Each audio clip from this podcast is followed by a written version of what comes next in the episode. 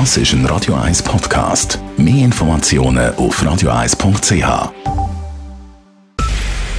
Es ist 9 Uhr. Radio 1, der Tag in 3 Minuten.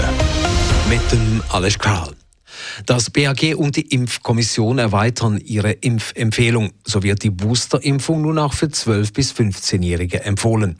Details von Lara Pecorino. Die Auffrischungsimpfung für Jugendliche kann frühestens vier Monate nach Abschluss der Grundimmunisierung stattfinden, heisst es in einer Mitteilung.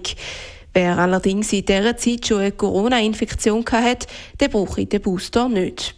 Für die dritte Impfung bei den 12- bis 15-Jährigen wird der mRNA-Impfstoff von Pfizer-BioNTech verwendet. Empfohlen wird ein Booster auch bei den erwachsenen Personen, die sich für eine Einmalimpfung mit dem Impfstoff Janssen von Johnson Johnson entschieden haben. Auch da sollte ein mRNA-Impfstoff zur Anwendung kommen. Das BAG meldete heute fast 38.000 neue Corona-Fälle. Der Sieben-Tage-Schnitt steigt weiter.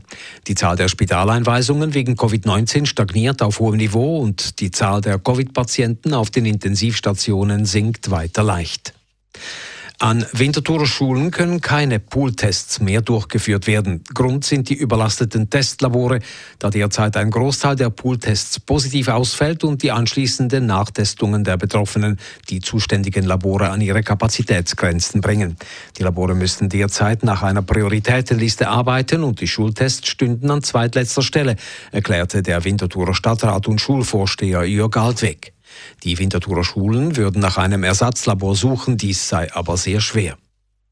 Mehrere tausend Anwohner in Zürich-Wipkingen hatten heute den ganzen Vormittag über keinen Strom. Um 8.45 Uhr fiel in rund 7000 Gebäuden der Strom aus. Gegen 10 Uhr gelang es dem EWZ 3000 Häuser wieder mit Strom zu versorgen.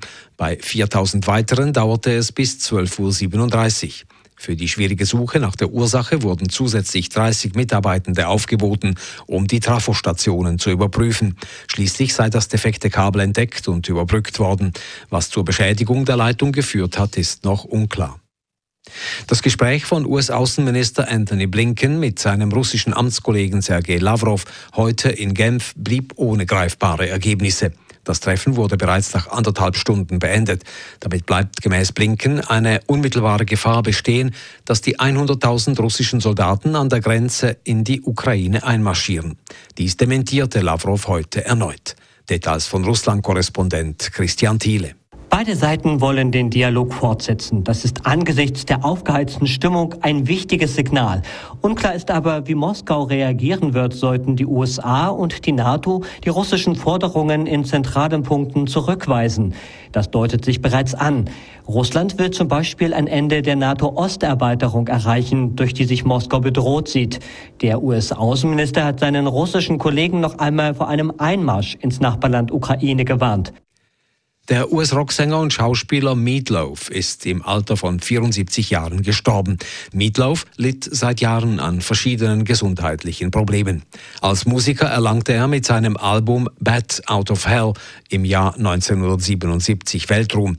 Insgesamt setzte Meatloaf mehr als 100 Millionen Alben ab und spielte in mehr als 65 Filmen mit, darunter etwa auch in der Rocky Horror Picture Show. Radio 1 Wetter. Morgen am Samstag ist es meistens stark bewölkt und im Oberland schneit es auch zeitweise. In Zürich ist es über lange Strecken trocken und es gibt nur wenige Schneeflocken. Temperaturen am frühen Morgen um den Frühpunkt herum, am Nachmittag 2 bis 3 Grad. Das war der Tag in 3 Minuten. Das ist ein Radio 1 Podcast. Mehr Informationen auf radio1.ch.